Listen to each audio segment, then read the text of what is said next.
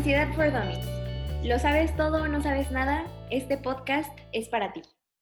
Este podcast es para informarte sobre la ansiedad, los obstáculos que enfrentamos cuando la sentimos, cómo ayudarte a calmarte y lo más importante, a diferenciar un trastorno de ansiedad de un sentimiento de ansiedad. En este capítulo vamos a hablar sobre qué es la ansiedad y a distinguirla sobre un sentimiento de angustia y miedo y un trastorno. Bueno, pues antes de comenzar a hablar de todos los temas, de todos los conceptos, de todos los datos que vamos a dar hoy, quisiera preguntarles a nosotros que estamos aquí en el estudio y a la gente que nos está escuchando algo muy sencillo, pero que nos va a ser de muchísima utilidad durante todo el podcast.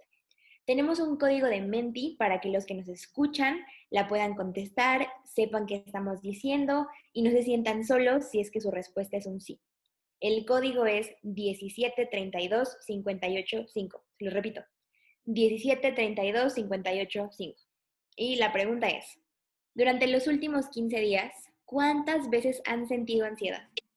Obviamente durante semana de exámenes es, es este más común sentir la ansiedad, ¿no? Sí, claro, con todas las entregas y todo lo que nos traemos encima, sí, yo creo que ahorita es una época en la que la ansiedad aumenta. Y sobre todo, o sea, en base a la cuarentena igual ha aumentado muchísimo entre las personas como el hecho de no ver a personas, o sea, no poder salir.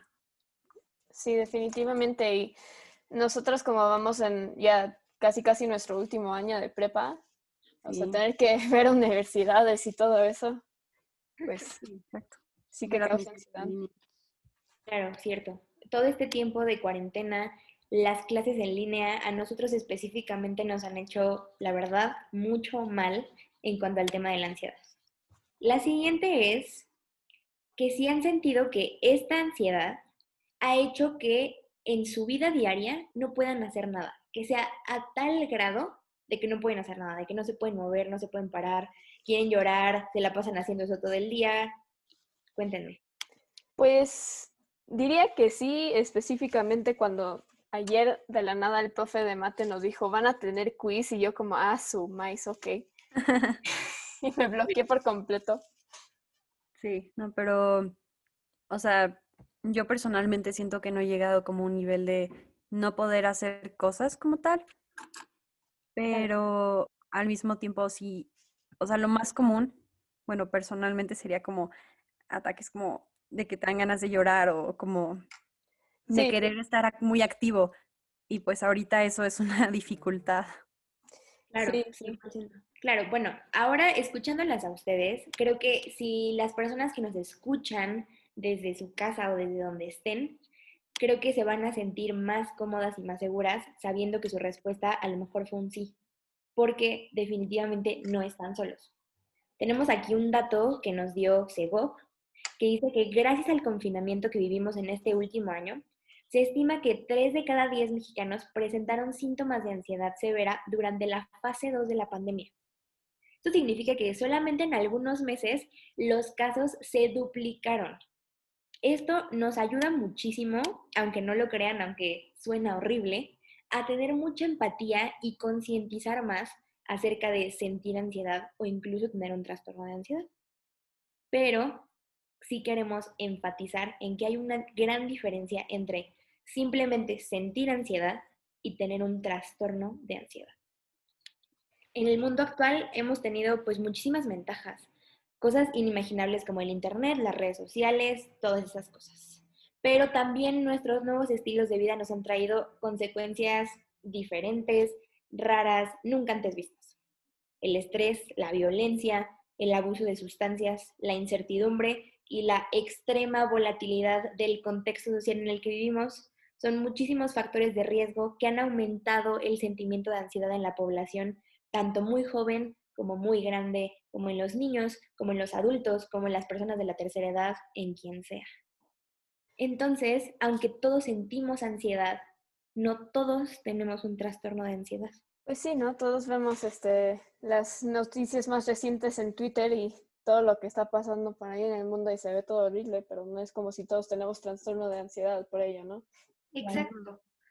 Sí, o sea, bueno, para dejarlo un poco más claro, el trastorno de ansiedad se presenta cuando hay preocupaciones excesivas y muy frecuentes sobre el futuro. Y son tan frecuentes y como tan grandes que afectan la vida diaria de una persona. Como Regina dijo hace rato, es como cuando pues interfiere con todo tu día y ya no, no sabes qué hacer, o sea, como que qué hago, como que te paraliza de cierta forma. Este afecta muchísimo las decisiones de la persona. Y en cambio, una ansiedad normal solamente se presenta en situaciones que nos ponen nervioso o nerviosos, como estábamos diciendo hace rato, que ahorita es semana de exámenes. Entonces es pues, muy normal que pues, nos sintamos nerviosos y así. este, normalmente se presenta, pues ya saben, ahorita cuando hay presentaciones, o sea, como cosas así. Pero a diferencia de la otra, esta no está todo el tiempo ahí. Una ansiedad que ya es un trastorno, una ansiedad patológica, es este, se presentan situaciones que no deberían de causar tanto estrés y de forma excesiva. Entonces, este, está como ahí constantemente en la parte de atrás de tu cabeza y pues nunca se va. Y pues algunos síntomas que son como distintivos son la respiración acelerada, sudoración, temblores y muchos problemas para dormir porque pues, tienes tus problemas ahí en tu cabeza todo el tiempo. Y oh, esto es mucho más constante, diría, que, que lo, por, e, por, ejemplo, ya sabes, durante semana de exámenes tal vez me este, no pueda dormir, o sea, no es lo mismo que alguien que tenga ansiedad, que literal por cualquier razón en el mundo no puede dormir por su ansiedad, ¿no? Sí, sí, exacto. Es este, o sea, un trastorno ya es este, es muy excesivo, es preocuparte por cositas que pues son como, eh, ¿cómo se dice? Eh, que no son, son lógicas, irracionales. Irracionales, ajá. Sí, no, no es este, no es normal estar tan preocupado por cosas así y tan excesivamente. Claro, justo con esto que dice Jimé, les buscamos una historia para ejemplificar un poquito mejor qué pasa cuando tenemos un trastorno de ansiedad y cuando solamente sentimos ansiedad. Esta historia la encontramos en Reddit y es de una persona que quiere mantenerse anónima. Así que, bueno, Personalmente yo siempre he creído que la experiencia es la mejor maestra, pero definitivamente nadie quiere sentir ansiedad. Así que la mejor manera de aprender es a través de aquello que la gente nos puede contar que ya lo vivió. Entonces, esta historia te las quiero compartir. Dice, se, las voy a leer en primera persona. Mi historia empieza en el 2016 cuando estaba en primer año de secundaria toda la transición a una nueva escuela, todas las nuevas amistades, sentir que creces, pues trajo a mí sentimientos complicados distintos a los que alguna vez había sentido. La carga de trabajo académica cambió y con ello mi tolerancia y manera de ver mi desempeño en la escuela. Empecé a sentir como incluso ser una tarea super X se volvía algo sumamente estresante y frustrante. A la par de esto, Facebook, Instagram, YouTube, Twitter y absolutamente todas las redes sociales estaban teniendo su auge por primera vez. Y todo el contenido que yo consumía venía de las redes sociales, de alguna plataforma de streaming, etc. La falta de información tanto mía como de la gente que me rodeaba me orilló a buscar respuestas en lugares incorrectos. Creo que algo que muchos hemos hecho varias veces. De repente yo veía como muchas personas a las que seguía en Facebook o en Instagram hacían bromas y hablaban de tener un trastorno de ansiedad. Y eran las palabras que usaban. No decían, ay, sentí ansiedad, sino que hablaban de un trastorno supuestamente detectado por un profesional. Vi más de 100 videos en YouTube, busqué miles de artículos de Internet, hice quizzes en páginas muy confiables que supuestamente detectaban trastornos mentales, busqué todos los recursos que tenía a la mano y me autodiagnostiqué con un trastorno de ansiedad el cual creí que tenía por más de seis años. Pero mi más grave error fue buscar en los lugares incorrectos. Esta es la historia que encontramos. Creo que aquí ella pone al final de su historia, como eh, mi novio me llevó al terapeuta y el terapeuta me dijo que yo no tenía un trastorno de ansiedad. ¿Por qué? Porque los trastornos de ansiedad no se pueden detectar solamente diciendo, ay, mira, tengo los mismos síntomas que esta persona que sí lo tiene, sino que tienen que ver mucho con los contextos en los que tú vivas. Hoy en día nosotras, que estamos aquí en el podcast, tenemos 17, 18 más o menos, y es una edad en la que seguimos siendo súper susceptibles a lo que nos dice la gente.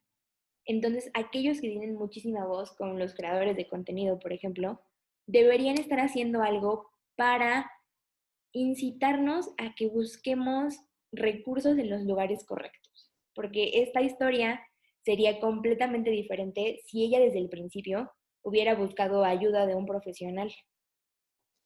Sí, es una, es una cosa de como este, buscar la información correcta, obviamente. O sea, no, no, no, no para sonar como con nuestros papás o lo que sea, pero no se puede confiar todo lo del internet, ¿no? No, aparte no es como, voy a hacer un quiz de BuzzFeed y ya voy a decir si tengo ansiedad, o sea. Claro. o sea, no. El, el, el, quiz de Pottermore te puede decir de qué casa eres, pero no, no si tienes ansiedad, eso seguro. Sí, eso sí. Y este, o sea, por lo que, lo que ya sabes, estaba diciendo la, la, la historia, yo, yo, me puedo relacionar mucho, como me fui a Estados Unidos y regresé por un, por un tiempo, este, sí, sí se siente, sí, esos tipos de cambios sí pueden ser muy, este, este, difíciles en, en, un adolescente o en cualquier persona, especialmente si es todo un cambio, ¿no?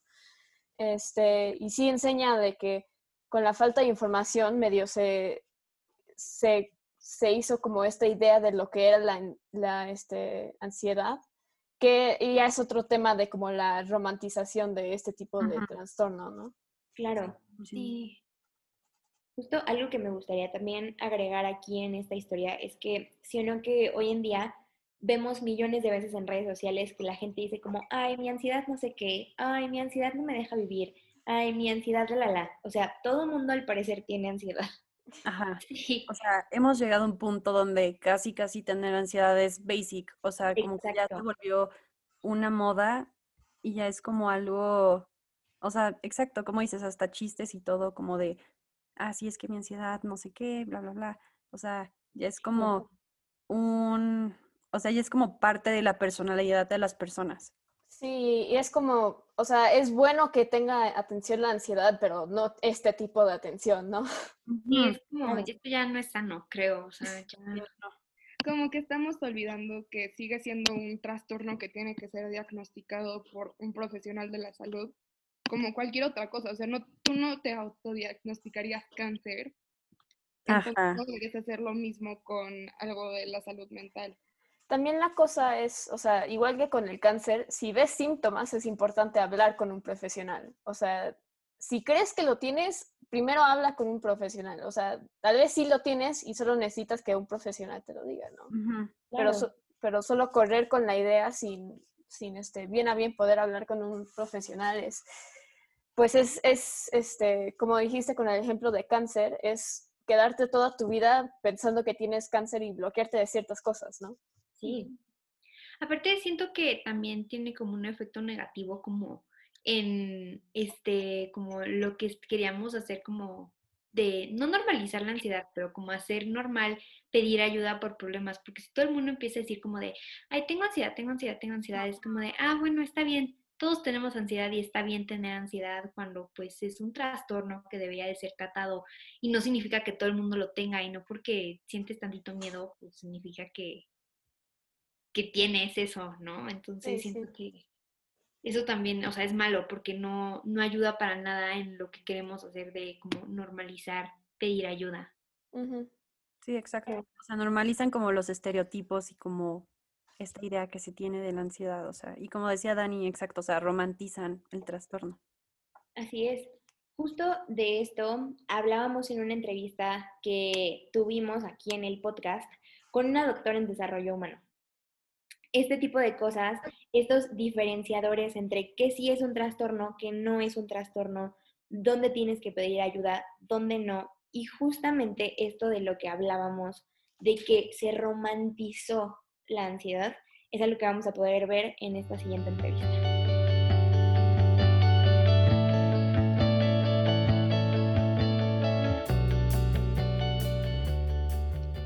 Bueno, pues creo que después de esta historia que acabamos de escuchar, creo que nos dimos cuenta la importancia de saber diferenciar qué es sentir ansiedad y qué es tener un trastorno de ansiedad. Aquí en el podcast les podríamos hablar horas y horas y horas de lo que nosotros sabemos, de lo que nosotros investigamos, pero verdaderamente les queríamos traer información y consejos de primera mano de una experta. Y por eso invitamos a la doctora en desarrollo humano, Norma Guzmán. Muchísimas gracias por estar aquí. Al contrario, muchas gracias por la invitación para hablar de estos temas tan importantes hoy en la actualidad. Bueno, las preguntas que le vamos a hacer hoy, doctora, nos las mandó nuestro público. Y mientras estábamos sacando las mejores, nos dimos cuenta que muchas de ellas iban dirigidas a ¿por qué tengo miedo y creo que es ansiedad? ¿Por qué la ansiedad a veces se confunde con la angustia? ¿Por qué el miedo y la angustia se sienten igual? Entonces, quisiera empezar preguntándole, ¿qué es el miedo? Ok, muy bien. Bueno, eh, entonces vamos a ver que el miedo es la percepción amenazante de la realidad y que nos provoca una serie de respuestas en nuestros cuerpos, por ejemplo, una frecuencia cardíaca, una serie de reacciones como el, como el que nos falta el aire, ¿sí? ¿Por qué sucede esto? Porque fíjense, el cuerpo empieza a reaccionar y se empieza a preparar para combatir o para huir. Entonces, por eso tenemos estas respuestas fisiológicas. Ok, de acuerdo. Muy bien, a ver, a ver, para que quede un poco más claro, me gustaría preguntarte si en este momento tú tienes miedo. No. No. Ok, perfecto. Tú en este momento no tienes miedo porque no hay una percepción amenazante en este momento de la realidad que tú, bueno, que tú sientas como una amenaza. Por eso es que no tienes miedo, ¿sí? Por eso estás tranquila. Ahora, fíjate bien, eh, ¿qué sucedería? Vamos a poner el ejemplo. ¿Qué sucedería si tú llegas, eh, en este momento entras a tu salón de clases, entras muy, muy tranquila, pero de pronto el maestro dice, saquen una hoja, vamos a hacer examen y es un examen que tiene un valor muy alto para que puedan pasar la materia. En ese momento, tú tienes una percepción de amenaza en la realidad. ¿Cuál es la amenaza? Pues la amenaza es que realmente tú vas a hacer un examen y no sabes qué te vas a sacar, no sabías que lo ibas a tener, ¿sí? Entonces ahí sientes una percepción de amenaza. Ok, entonces el miedo como este primer sentimiento, solo la sensación. Exacto, así es. Muy bien, pues la siguiente pregunta y es sumamente importante para nosotros es, entonces, ¿qué es ansiedad? Bueno, la ansiedad es esa respuesta corporal a esa percepción mental. Esto quiere decir que es más eh, el tiempo que se siente la, la ansiedad, es un tiempo más largo que cuando tenemos miedo. Pero estas respuestas corporales se podría decir que son las mismas del miedo, solamente que con un tiempo mayor. Entonces ahí ya se nos produce esta parte de ansiedad. Ok, de acuerdo. Si siguiéramos a lo mejor con este mismo ejemplo de llego a mi salón de clases, tengo un examen, donde el miedo se convierte en ansiedad. Ok. la ansiedad se convierte cuando tú ya estás sentada y entonces vas a empezar a contestar tu examen y eh, empiezas a sentir que te está dando como una taquicardia y tienes esa taquicardia porque no sabes si las respuestas que estás eh, poniendo son las correctas, pero esa taquicardia te dura más tiempo que un miedo, como tú dices, que se presenta en el momento y que te permite huir o o este o combatir, ¿sí? Entonces, la ansiedad es una respuesta corporal a esa percepción mental que tenemos en este caso del examen, de que si está fácil, si está difícil, si las respuestas que estoy poniendo son las correctas. Y entonces es más largo lo que sentimos en nuestro cuerpo, ¿sí? Ok. Es más largo el tiempo. Bien, de acuerdo. Sí, sí, sí, claro. Ahora, mucha gente confundía el miedo y la angustia. Entonces, ¿Cómo definiríamos la angustia? Ah, sí son diferentes porque realmente la angustia es, este, es un estado de malestar y es más constante de expectativas negativas con esto hacia el futuro. Eh, se los voy a explicar de una forma mm, quizás un poco más sencilla. Por ejemplo, la angustia es cuando nuestros pensamientos se van al futuro pensando en lo negativo, como si estuviéramos condenados a, ¿no? No, sentir, yo ya estoy condenado a reprobar este, este examen porque está súper difícil, porque el maestro no nos dijo, porque yo no había estudiado esta parte, y entonces tú te sientes condenado a que lo vas a reprobar por tus pensamientos negativos que tienes hacia el futuro. Ok, de acuerdo, sí, claro, claro. Son cosas diferentes, pero se entiende porque se sienten casi igual. ¿Cierto? Exacto. Hay sensaciones que te acompañan en estos tres estados que son parecidos. Así es. Ok, de acuerdo. Entonces, estas tres emociones, realmente las podemos sentir una o dos veces, son esporádicas, todos las hemos sentido. Pero ¿en qué momento esto se vuelve un trastorno? Ok, bueno, un trastorno, esto se vuelve un trastorno cuando eh, se trans, cuando esta, este, estos pensamientos ya nos, nos cambian nuestra conducta, nuestra forma de vivir, ¿sí? Porque es muy normal tener miedo, es muy normal tener ansiedad, porque todos la sentimos. El problema y cuando se vuelve trastorno es cuando este miedo ya cambia mi conducta y ya no me permite moverme, no me permite salir, ¿sí? El miedo se puede convertir en pánico, ¿sí? Un miedo que se enfrenta se vuelve en valor y un miedo que no se enfrenta se convierte en pánico. Cuando nosotros ya tenemos un trastorno de pánico, es, es eh, un trastorno que cambia completamente nuestra conducta porque ahora tenemos miedo a sentir ese, e, e, esas sensaciones que son tan complicadas en, el, en los ataques de pánico, que ahora cuando las, de alguna forma quien las ha vivido y tiene de pronto alguna sensación parecida y que ya conoce lo que es una, un trastorno de pánico, ahora tiene miedo a sentir esas sensaciones, tiene miedo a ese miedo de sentir esas sensaciones. Sí, justo, yéndonos a la historia que escuchábamos hace un ratito, la persona que hablaba de esto decía que ella creía tener un trastorno de ansiedad porque ella escuchaba como ciertos síntomas que checaban con lo que ella sentía. Okay. Pero por lo que usted nos está diciendo ahorita, me parece, por favor, desmiéntame, que ella no se había dado cuenta que el trastorno radica en que cambia tu vida.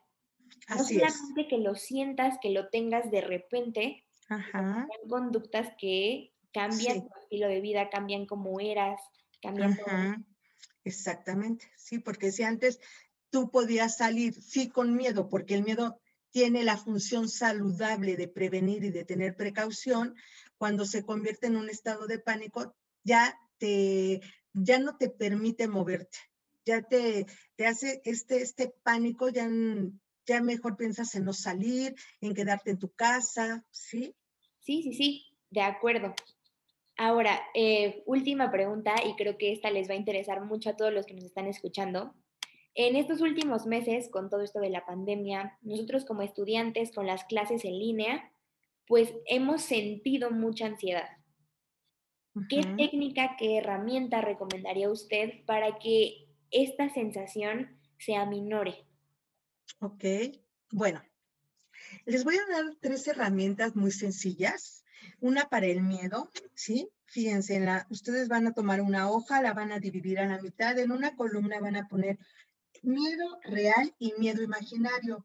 Les quiero comentar que el miedo real y el miedo imaginario se sienten igual. Pero cuando nosotros nos ponemos a escribir cuál es el miedo real que tengo en este momento y entonces ponemos, escribimos, eh, se me están terminando el cubrebocas, ya no tengo gel para las manos, eh, como...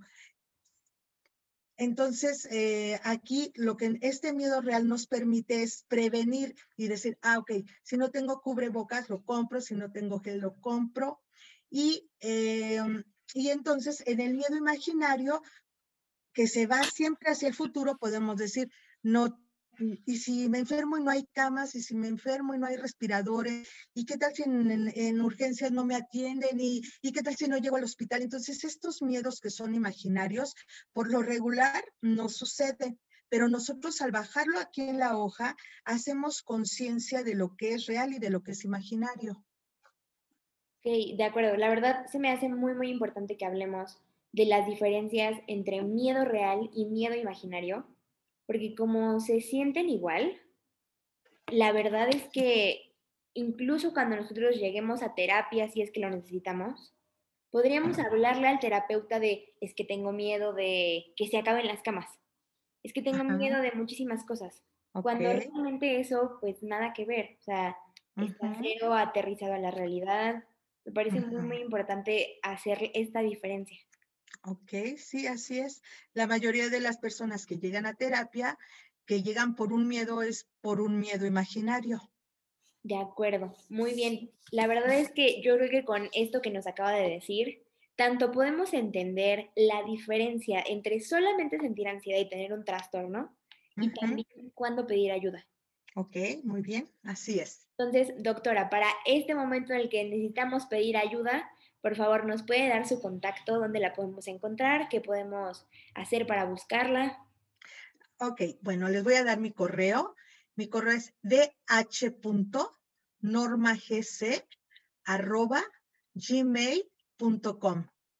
Perfecto, muchísimas gracias. La verdad es que creo que todo esto ha sido de una gran, gran utilidad para todos y esperamos tenerla muy pronto otra vez en el podcast. Al contrario, muchísimas gracias por la invitación y para mí será un honor estar nuevamente con ustedes. Muchas gracias, hasta luego. Hasta luego, bye. Pues eso, eso, eso, es muy interesante ver el punto de vista de este tipo de cosas sobre, eh, sobre el trastorno, especialmente desde el punto de vista de un profesional, ¿no? Claro. Este, y bueno, obviamente, como, como vimos, es, es, importante hablar con los profesionales sobre este tipo de temas. Este, nuestros siguientes episodios del podcast serán más información sobre el trastorno de ansiedad, este, el siguiente episodio será sobre la historia y los mitos alrededor de ella.